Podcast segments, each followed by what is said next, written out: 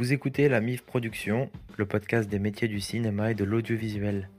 Je m'appelle Alexis, fondateur de la MIF Production.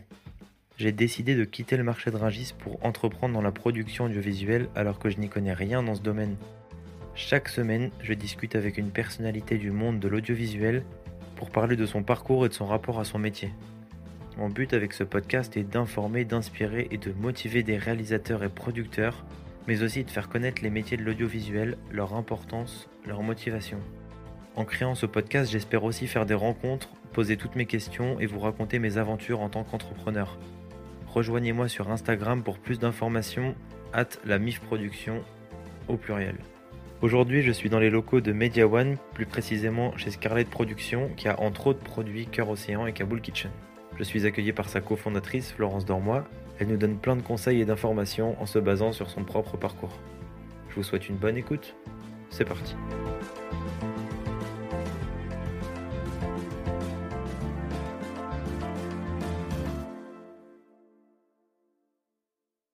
Florence Dormois, merci beaucoup de m'accueillir. Merci d'avoir accepté mon invitation. Merci aussi d'avoir euh, bercé mon, ma jeunesse avec euh, Cœur Océan. Ah, ça me fait très plaisir. Et euh, vous êtes productrice. Est-ce que vous pouvez d'abord nous dire ce qui est, en quoi consiste le métier de producteur? Bien sûr. Alors pour moi, le métier de producteur, de productrice en l'occurrence, et chaque producteur et productrice l'exerce un peu différemment en vérité, même s'il y a des fondamentaux. C'est un métier de chef d'orchestre. Moi, je le vois comme ça. C'est-à-dire que euh, je, réunis des talents, en fin de compte, euh, dans le but de faire aboutir un projet, que ce soit une série ou un film.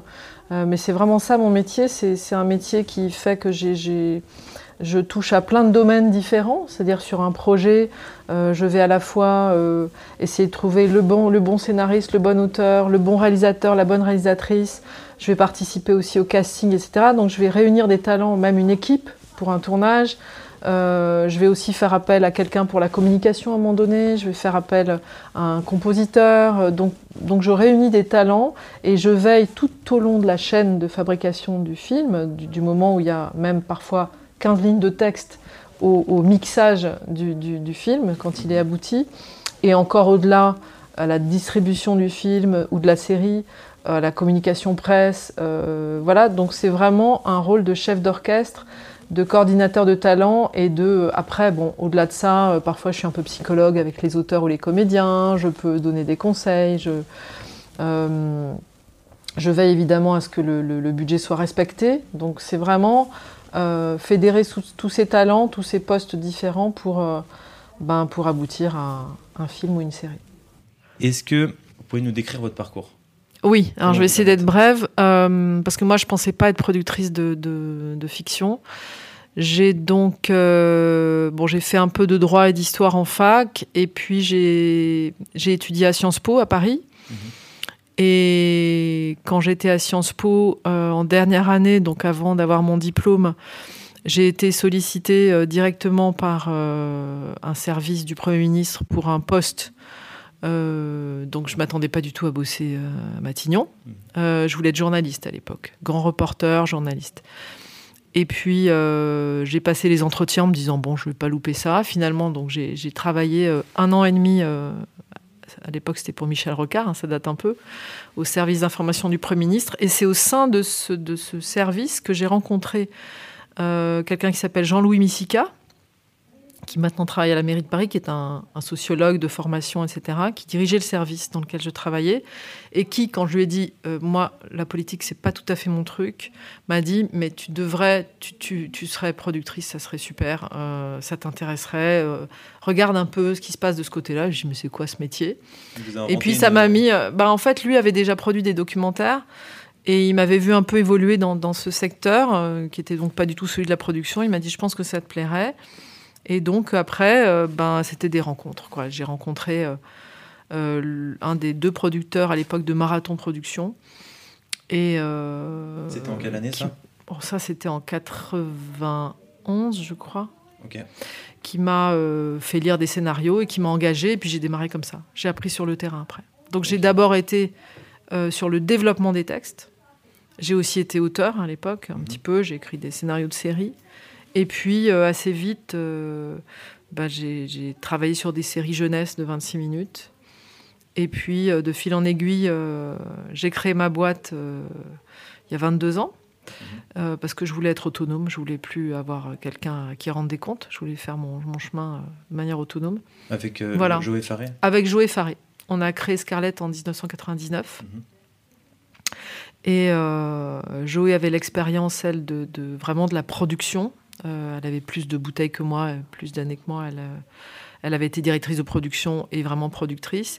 Et moi, j'étais plus sur le versant littéraire et artistique. Mhm. Et j'avais été sur des tournages, etc. Et puis, je, voilà, on a créé Scarlett ensemble. Ok. Et pourquoi avec cet associé Pourquoi s'associer d'ailleurs?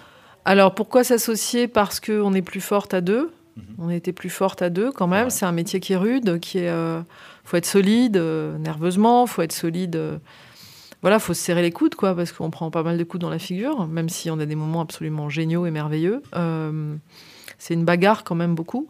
Et attention, hein, tout est relatif. Hein, c'est une bagarre, c'est un métier, ça va, c'est confort, mais on était deux. Bah, il y avait une complémentarité déjà, puisque Joé, elle, avait vraiment l'expérience du plateau des techniciens, de comment, euh, d'un devis, d'un plan de financement, euh, tout ça, moi je maîtrisais pas. C'était très complémentaire. Et quand on a créé la société, moi je venais avec deux projets de mini-série que j'avais développés dans la boîte euh, précédente. Mhm.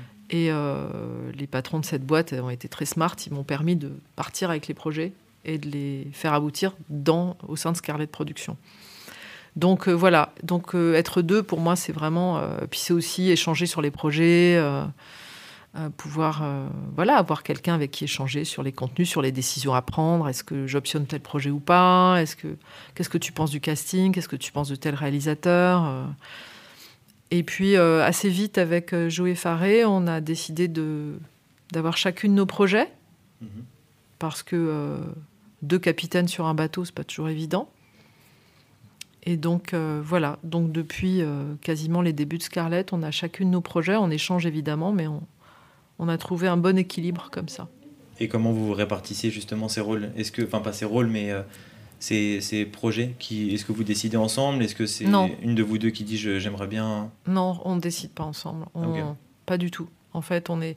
Enfin, alors, ça fait 22 ans, donc c'est comme un couple. Hein. maintenant, on se connaît bien et on. on est souvent donc voilà. Donc maintenant, euh, en fait, régulièrement, Joé engage des projets et moi j'engage des projets sans forcément qu'on se dise qu'est-ce que t'en penses, t'es d'accord, t'es pas d'accord? Mhm. Au début, c'était comme ça.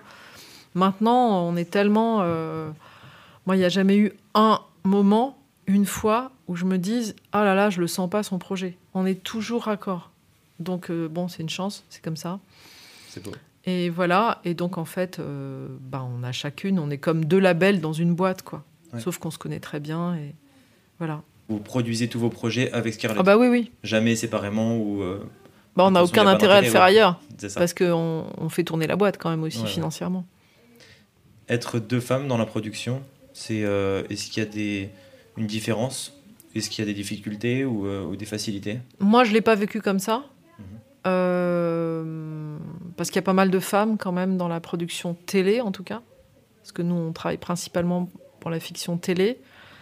Est-ce que ça a pu être un souci? Non, moi, je, franchement, je, franchement, je l'ai jamais vécu comme un, un problème ou une bagarre particulière à mener, quoi. Dans votre boîte, comment se passent vos projets? Comment se créent vos projets? Comment euh, Est-ce que c'est euh, une commande d'une chaîne? Est-ce que c'est euh, ça part, je crois que comme Cœur Océan, par une, un projet d'écriture de. Je crois que ça venait de vous. Oui, c'est moi qui ai créé les personnages. Ouais, ouais. comment ça se passe en général? Alors, ça se passe de plein de manières différentes et c'est quasiment jamais la commande d'une chaîne. Ça serait merveilleux que ce soit la commande d'une chaîne. On serait super contente, mais c'est pas comme ça. Non, alors ça peut partir euh, en fait à la source d'un projet. Il y a soit une idée, soit un bouquin, soit un. Donc ça peut être initié par nous, c'est-à-dire par exemple, voilà, j'ai envie, euh, quand j'ai fait par exemple Les Anonymes de Pierre Scheller, j'avais envie de faire une fiction sur les nationalistes corses, sur l'assassinat du préfet Rignac.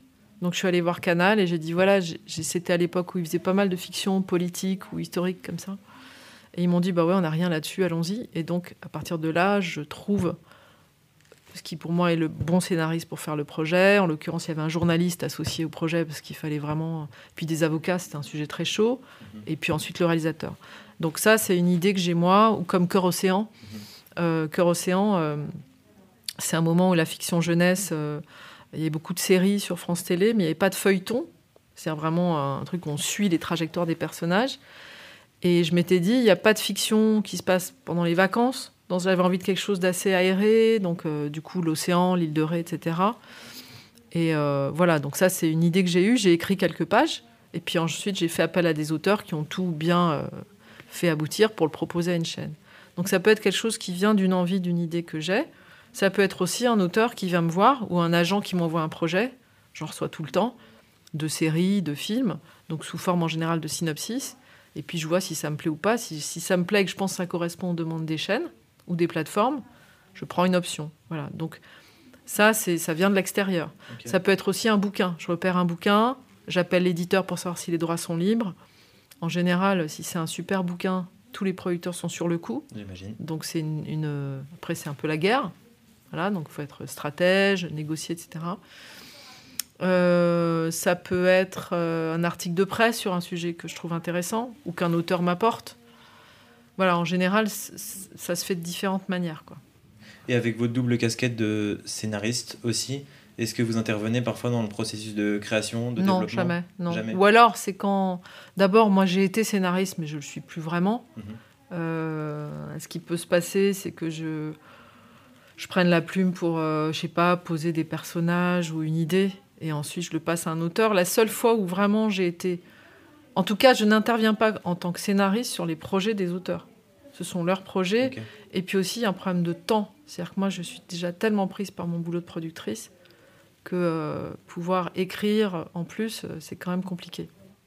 Mais moi, je, dans le processus de développement des scénarios, que ce soit série ou film, mhm. je suis très très partie prenante en même temps. C'est-à-dire quand je fais des réunions avec les auteurs, je vais pas seulement leur dire ah bah là ça va pas page 24, ça va pas page 56. Je vais quand même aussi faire des propositions. Euh, donc forcément, il y a une partie de création. Je suis présente tout le temps en fait. Hein.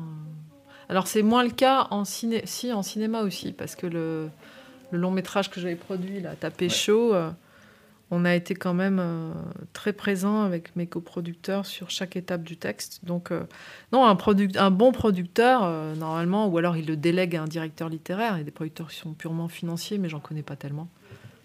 C'est vraiment quelqu'un qui, est, qui, est capable d'analyser un scénario, de pouvoir euh, trouver les incohérences, de pouvoir vraiment faire une analyse de scénario, quoi. Et dire à l'auteur, ben voilà, là, non, là, euh, je te suggère ça, là, qu'est-ce que tu en penses euh, Là, c'est ton texte, il est trop long, la cohérence psychologique des personnages n'est pas là. voilà, pour moi, ça, c'est vraiment le rôle de d'une bonne productrice, en l'occurrence. et les financements? D'où viennent les financements? Alors, les financements, ça dépend si on parle de télé ou cinéma, ça n'a rien à voir. En télévision, les financements, ils sont assez prévisibles. C'est-à-dire que je vais faire un film pour Arte, ou je vais faire une série pour Arte. Je sais combien Arte va mettre par épisode au moment où je le fais, parce que les financements, ils évoluent. Euh, donc, euh, je sais quel est le financement d'Arte. Après, je vais négocier, je vais essayer le maximum, parce qu'il y a toujours des fourchettes. Euh, je sais que le CNC va mettre tant comme subvention. Je sais que la région, si je la sollicite, va mettre tant crédit d'impôt. Donc je sais à peu près quel va être mon financement en télé. Cinéma, ça n'a rien à voir. Cinéma, on budgète un scénario, on dit voilà, on a un film de 4 millions et demi. Et puis après, il ben, faut aller au pêche au financement. Donc on commence par le distributeur, on voit quel MG il va mettre, minimum garantie. Et après, on va chercher les chaînes et on négocie. Euh, mais alors là, c'est beaucoup plus variable. Euh, il y a aussi les régions et le CNC avec Bien euh, sûr, Ouais. et la part du CNC, la part publique plutôt, elle, c'est à peu près combien? Combien? En général, en télé et du coup, au cinéma En télé, oh là là, je veux pas dire de bêtises. Moi, je suis, un peu nul pour ce travail parce que je délègue tout, moi, sur tout ce qui est financier. Je, je veux pas vous dire de bêtises. ouais, je, ouais, je te le dirai une autre fois. Ah oui, et aussi, dans le financement, il y a aussi, il y a aussi le vôtre ou pas? Ah Oui, il y a toujours la... part du producteur, ouais. Ah ouais. Rémunération du producteur. Et du producteur exécutif aussi. Parce que moi, j'ai une productrice exécutive qui bosse, euh, qui bosse pour moi. Ok. Et en tant qu'entrepreneur, entrepreneuse, oui. comment vous gérez votre temps? Quel est votre euh, ah, bonne question. modèle euh, Comment je gère mon temps Parce que c'est aussi gérer une entreprise, j'imagine. c'est... Oui, mais on est une petite hein, boîte, hein, on est, on est 8. Comment je gère ma boîte? Déjà, euh, moi, je, on a toujours avec Joé euh, pas mal délégué tout ce qui est évidemment comptable, juridique, etc. Et là, a fortiori dans un groupe comme Media One, on donne des impulsions. moi, sur les contrats, je demande ce que je veux pour les contrats, etc. Mais après, c'est tout ce qui est financier, euh, c'est pas nous qui nous en occupons en fait. Enfin, on veille à, ce que, à savoir quels sont nos frais de structure pour voir quels résultats on va dégager, etc. Ça, c'est la bonne marge de l'entreprise. Mais euh, je dirais que tout ce qui est euh, la partie financière, ça me prend pas beaucoup de temps. Moi, la majeure partie de mon temps, c'est chercher des bons projets, faire en sorte que les projets en développement aboutissent au mieux, bien suivre les tournages. voilà, c'est vraiment la partie artistique qui me prend le plus de temps. Ok et un peu management d'équipe. Mais bon, euh, ça, ça va. Enfin... Et il n'y a pas. Euh, je vais demander pour le CNC pour, pour te donner la bonne info. oui.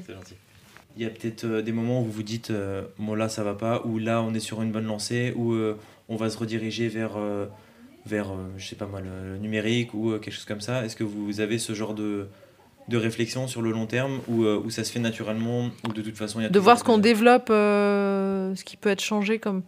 Ouais. Ça se fait. Euh, bah, c'est quand même une décision. Hein. Par exemple, se dire est-ce qu'on va faire euh, des séries digitales? Mhm. Mais c'est vrai que l'arbitrage, il se fait aussi en fonction de, du paramètre financier. C'est-à-dire que, par exemple, les séries web, on va pas en faire parce qu'on sait qu'on va passer beaucoup de temps, consacrer beaucoup d'énergie, qu'on va rien gagner, quoi. Donc, euh, notre objectif, c'est pas de faire de l'argent, mais quand même, on a une boîte à faire tourner, donc c'est un arbitrage assez important la société Sortilège, euh, mm. j'avais vu en créé en 2011. Mm. Euh, est-ce que je peux savoir euh, ce qui s'est Oui, bien sûr, il n'y a pas de souci. je peux savoir quelles leçons vous en tirez? Ouais. En fait, c'est un moment où j'avais envie. On produisait pas de long métrage chez Scarlett. Mhm. En tout cas, pas. J'avais, moi, j'avais produit deux films, un pour Arte et un autre pour Canal, qui sont sortis en salle, mais qui étaient des téléfilms à la base. La belle personne de Christophe Honoré, Arte, et Les Anonymes de Pierre Scheller pour Canal dont, pour lesquels on a décidé, en lien avec la chaîne à chaque fois, de le sortir en salle après. Mais ce n'était pas des longs métrages au départ. Et donc, à un moment donné, euh, quand j'ai créé ce sortilège, euh, je l'ai créé complètement en dehors de Scarlett. Donc, il n'y avait aucun lien capitalistique. C'est vraiment moi qui l'ai créé toute seule. Parce que je voulais produire à côté de Scarlett des longs métrages. Et ben, la conclusion, c'est que euh, à l'époque, moi, je l'ai fait en, en décidant d'investir ben, mes moyens personnels. Donc je me suis mise en risque euh, personnellement, j'avais de l'argent de côté. Et euh, bah, la leçon que j'en tire, c'est que, bon, en l'occurrence, j'ai eu un peu une mésaventure parce que j'avais développé cinq projets de long métrage. Il y en a un qui, qui a vraiment failli se faire parce que j'avais tous les. J'ai eu un distributeur tout de suite et un très gros distributeur. Euh, on avait un bon casting. j'avais euh, Canal a priori, et puis Canal s'est retiré au dernier moment, comme ça peut arriver, parce qu'ils font pas le contrat tout de suite. En fait, ils disent on vient, et puis en fait, ils sont retirés, et tout s'est cassé la figure. Et donc, j'ai quand même perdu pas mal d'argent de développement que j'avais investi. La leçon que j'en tire, c'est que ben, le résultat, c'est que j'ai fait taper chaud en coproduction avec Mandarin, c'est que euh, c'est bien aussi de pas tout faire tout seul, de trouver des bons partenaires. Et puis, euh, et puis en fait, ce qui se passe aussi, c'est que j'avais appris un peu toute seule, parce que le cinéma, la télé, c'est pas du tout pareil. Donc je m'étais dit, euh, parce que moi je suis quelqu'un de très indépendant, euh, je, vais, je vais apprendre toute seule, rencontrer des distributeurs, etc. C'est quand même un autre euh, milieu, c'est quand même sont d'autres réseaux. Donc je pense que j'aurais dû pas, peut-être pas tout faire toute seule, quoi. M'associer, même pour ce, cette aventure de cinéma. Mais bon, ça, ça m'a, on en retire toujours des leçons, quoi. Donc c'est. Euh, Donc vous conseillez plutôt de s'associer, de ne pas prendre trop de risques, j'imagine. Ouais, ouais. Euh, et, Enfin, le cinéma, c'est risqué de toute façon. Hein. On prend forcément des risques. Hein. C'est un peu naturel, mais voilà. Moi, j'ai un goût euh, assez naturel pour les films d'auteur, le cinéma d'auteur. Et j'étais partie sur des, des projets assez, enfin très auteurs, qui sont donc pas très faciles à monter. Et donc, une des leçons que j'en ai tirées, c'est que là, maintenant, et notamment avec Tapé Chaud, quand j'ai voulu me, réintéresser au cinéma, et chez Scarlett, du coup, j'ai pas remonté notre structure, bah, je me suis dit, je vais faire une comédie, euh, de la comédie populaire, quoi. Alors, Tapé Chaud, c'est un peu quand même une comédie d'auteur, mais c'est pas non plus un film euh, totalement hyper singulier. J'aime toujours autant le cinéma d'auteur, mais, mais je préfère passer déjà par des comédies plus commerciales, entre guillemets, pour pouvoir ensuite euh, faire des choses plus singulières. Ouais, avoir la liberté, un peu plus de Voilà, liberté pour. voilà. ouais. Mm. Euh, avant de poser ma dernière question, Ouais. euh, ah ben non, je demandais pour euh, l'éco-production.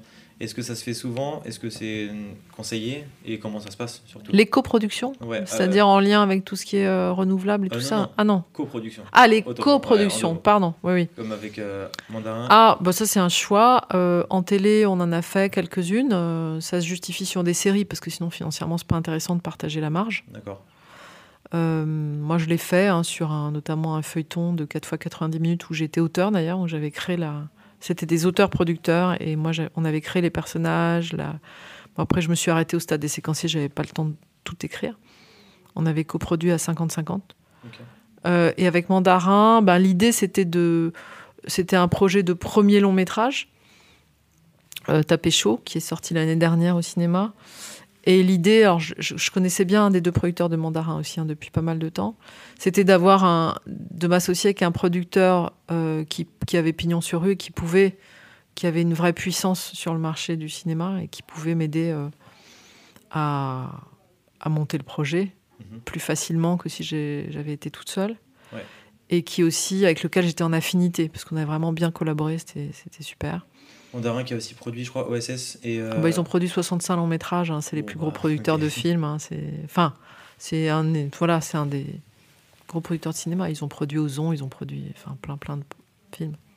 Est-ce que tu as un conseil à donner pour quelqu'un qui veut se lancer dans la production? Euh, Un conseil ou des erreurs à éviter? Un conseil à donner, ne jamais se décourager. Ça, C'est pour tout entrepreneur. Ouais, c'est ça, c'est Ouais. ça. Euh, dans la production, euh, il, faut, il faut bien être certain qu'on a un vrai appétit pour, euh, pour le, le fait de pouvoir jongler entre différentes choses tout le temps, tout le temps, tout le temps. En tout cas, en télé, c'est vraiment... C'est un métier où il faut tout le temps être en veille, tout le temps euh, euh, regarder partout, les oreilles grandes ouvertes, les yeux grands ouverts, euh, être très très vif, très très rapide, très réactif. Mais ça, bon, c'est peut-être naturel quand on a envie de devenir producteur ou productrice. hein. Et après, ben, c'est un métier aussi de. C'est un petit milieu, donc. le mieux, c'est d'intégrer une, une société de production déjà pour. euh, alors, se lancer tout seul, c'est possible, peut-être plus en cinéma qu'en télé, je pense. C'est-à-dire dire, ben voilà, je vais produire des courts-métrages et puis ensuite des longs. Euh, mais c'est pas mal de faire ses, des- ses premiers pas dans, dans une structure. Mais il faut pouvoir apporter quelque chose à la structure. Ouais. Pas débarquer en disant bah, je veux être producteur. euh, voilà, mais on peut passer par la direction littéraire, par exemple. On peut passer par d'autres postes pour arriver à la production.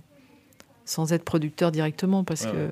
Pour observer un peu, pour savoir ce qu'est le métier de producteur, je pense qu'il faut aussi euh, voir de l'intérieur. euh, Pas connaître euh, tous les, tous les bah oui, de la chaîne. ouais, ouais. Ok, j'ai un petit, euh, un petit cadeau pour toi. Ah bon? C'est super gentil. symbolique. Ah, c'est sympa. Ah, Alors. super. Alors, c'est quoi? Des douceurs. J'ai introduit ce cadeau. Mhm. Je suis d'origine libanaise. Oui. Et ça, c'est clairement un de mes desserts préférés. Ah, c'est trop gentil. Des marmoules. Il y en a Merci euh, à beaucoup. la date, à la pistache et, euh, et je crois aux noix. Et euh, fabrication Ah. artisanale, attention. quand Merci on beaucoup. Et, euh, et voilà, pour te remercier. Ah, c'est hyper gentil. Merci beaucoup. En plus, moi, je suis très sensible à tout ce qui touche au Liban parce que j'ai des amis libanais. Je sais que c'est dur en ce moment en plus. On n'en parle pas beaucoup. Ouais. Et je trouve ça étonnant qu'on en parle si peu, en fait. Mais euh, On va peut-être faire des films dessus pour et j'ai un ami notamment que j'adore qui s'appelle Philippe Aractingi, qui est réalisateur, qui a fait des documentaires, des films de cinéma, et qui là euh, était retourné à Beyrouth avec sa femme et ils sont en train de rentrer en France tellement c'est dur, quoi. Et ils ont la possibilité de le faire, mais je sais que là-bas il y a plein de gens qui peuvent pas. Ouais, c'est pas donné à tout le monde. Voilà. Et j'aime beaucoup, euh, moi, chaque fois que j'étais amenée à rencontrer, euh, dans différents endroits d'ailleurs, au Sénégal aussi, il y a une communauté libanaise Ouais. importante que j'ai pas mal fréquentée. Et voilà, j'ai- j'aime bien les Libanais en général. Eh ben, Et j'ai toujours, euh, je regrette parce que je, je- enfin, je regrette de Philippe et sa femme m'ont souvent invité à venir les voir depuis 20 ans. Et je suis jamais allée. Là, je crois pas que ce soit le meilleur moment, mais j'espère aller Ouais. visiter le Liban un jour. Mais merci beaucoup, c'est adorable. Bah, je t'en prie, merci à toi. On va se régaler. Merci d'avoir écouté cet épisode jusqu'au bout. Vous pouvez me retrouver sur Insta at la MIF Production au pluriel si vous avez des questions, des suggestions ou si vous voulez intervenir dans mon podcast. On se retrouve la semaine prochaine. Du kiff. Ciao.